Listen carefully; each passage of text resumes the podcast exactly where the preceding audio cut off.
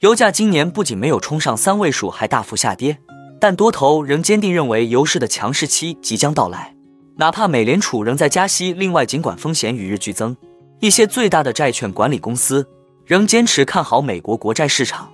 风险与机遇，谁终将主导债市？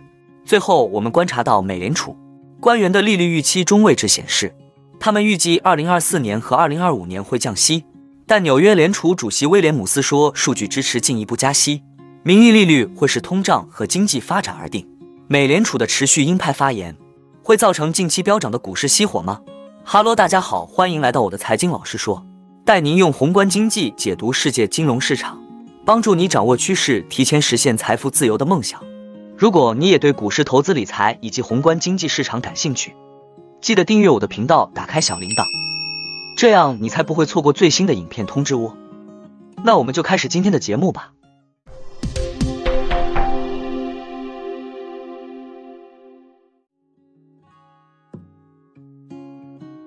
对于原油多头来说，今年最大的逆风之一正在转变成一股顺风。加息虽然拖累了原油需求，但是也有望降低库存，帮助油市恢复供需平衡。二零二三年迄今为止，油价已经下跌百分之十。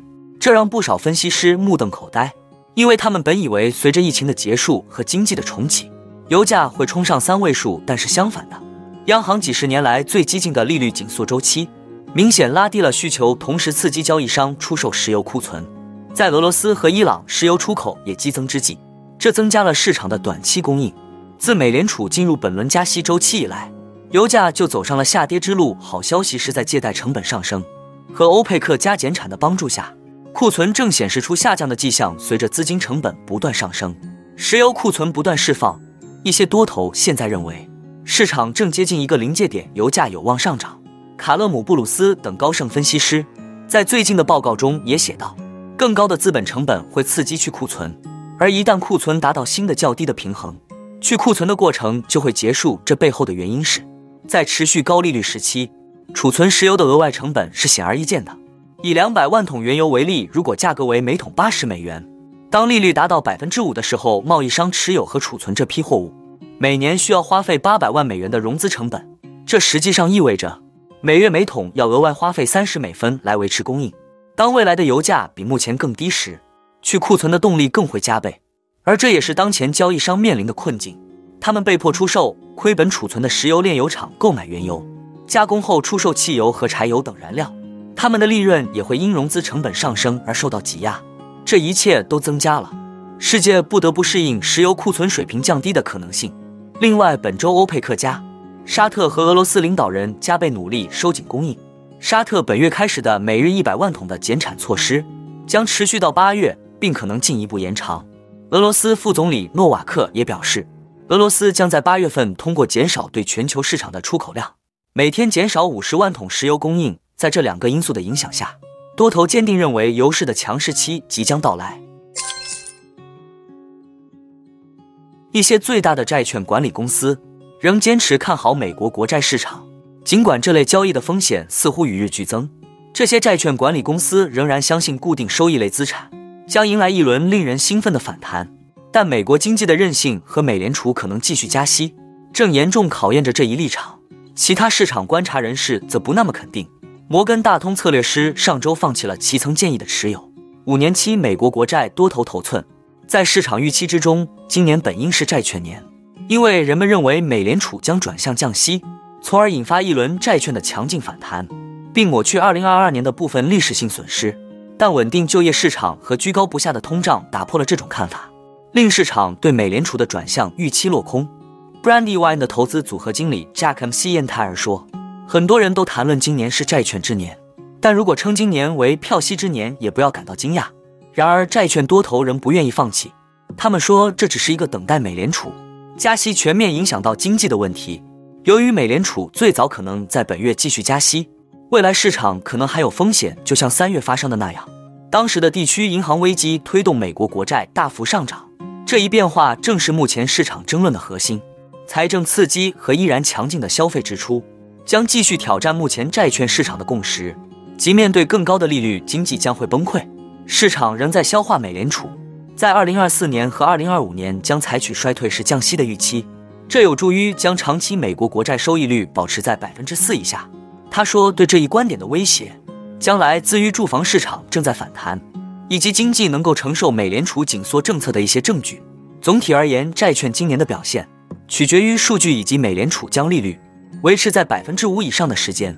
正如 Brandywine 的 MC Entire 所指出的那样，对于那些等待时机的看涨者来说，源源不断的票息至少让他们感到些许安慰。美联储六月 FOMC 会议纪要显示，几乎所有官员都认为今年还将多次加息，但速度会放缓，强调高通胀是货币政策前景的关键考量因素之一，维持2023年爆发轻度经济衰退的预期不变，但对经济软着陆的信心增强。美联储三号人物、纽约联储主席威廉姆斯也认为需要进一步加息。美东时间七月五日周三，任内长期拥有美联储货币政策委员会。FOMC 会议投票权的威廉姆斯表示，联储决策者的预期显示，他们认为要让通胀回落到联储的目标百分之二，就得进一步加息。市场还观望发布的 JOLT 职位空缺、ADP 私营领域就业和六月非农就业等美国重磅劳动力市场数据。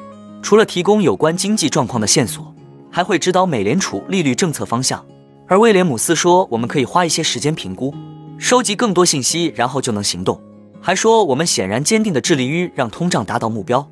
上月的美联储货币政策会议决定保持政策利率不变，同时释放强烈的鹰派信号。点阵图显示，三分之二的联储官员预计今年利率高于百分之五点五，意味着至少年内两次加息二十五基点。联储官员在经济展望中将利率峰值的预期中位值提高五十个基点至百分之五点六，高于经济学家和投资者预期的水平。两周前的国会听证会上，美联储主席鲍威尔一再表示今年可能再加息一两次。上周又释放了可能今年会连续两次加息的信号。鲍威尔上周表示，接下来的加息将更难以预测。美联储没承诺具体的加息次数。现在的问题是政策是否足够紧缩。绝大多数联储官员认为需要进一步行动。本周三，威廉姆斯称，在决定美联储未来行动时，他将依赖数据做决策。威廉姆斯指出。